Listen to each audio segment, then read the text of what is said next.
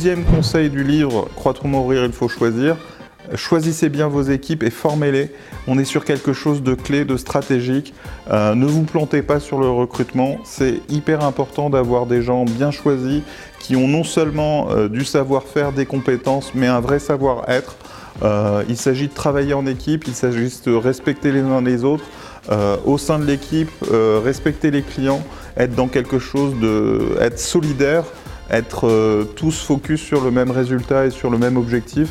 Et ça, ça passe par un recrutement où on ne s'est pas planté, où on n'a pas euh, des personnalités avec des égaux trop forts, avec un savoir-être euh, maladroit, avoir les mêmes valeurs pour être soudés, pour être unis et former les équipes.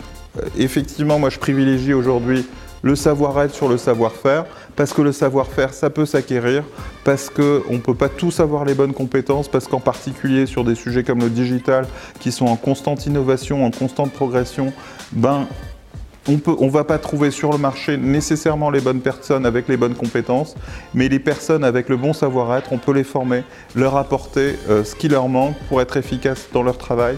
Et ça, il faut le faire régulièrement parce que les choses changent, les choses bougent. Euh, ne pas hésiter à former, à investir sur la formation, que ce soit pour vos salariés et y compris pour l'ensemble de votre écosystème.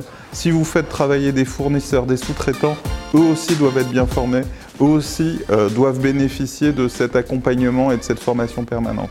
C'est quelque chose de clé, c'est ce que nous mettons en place d'ailleurs dans le cadre de notre lancement, dans notre nouveau modèle d'agence 1 minute 30.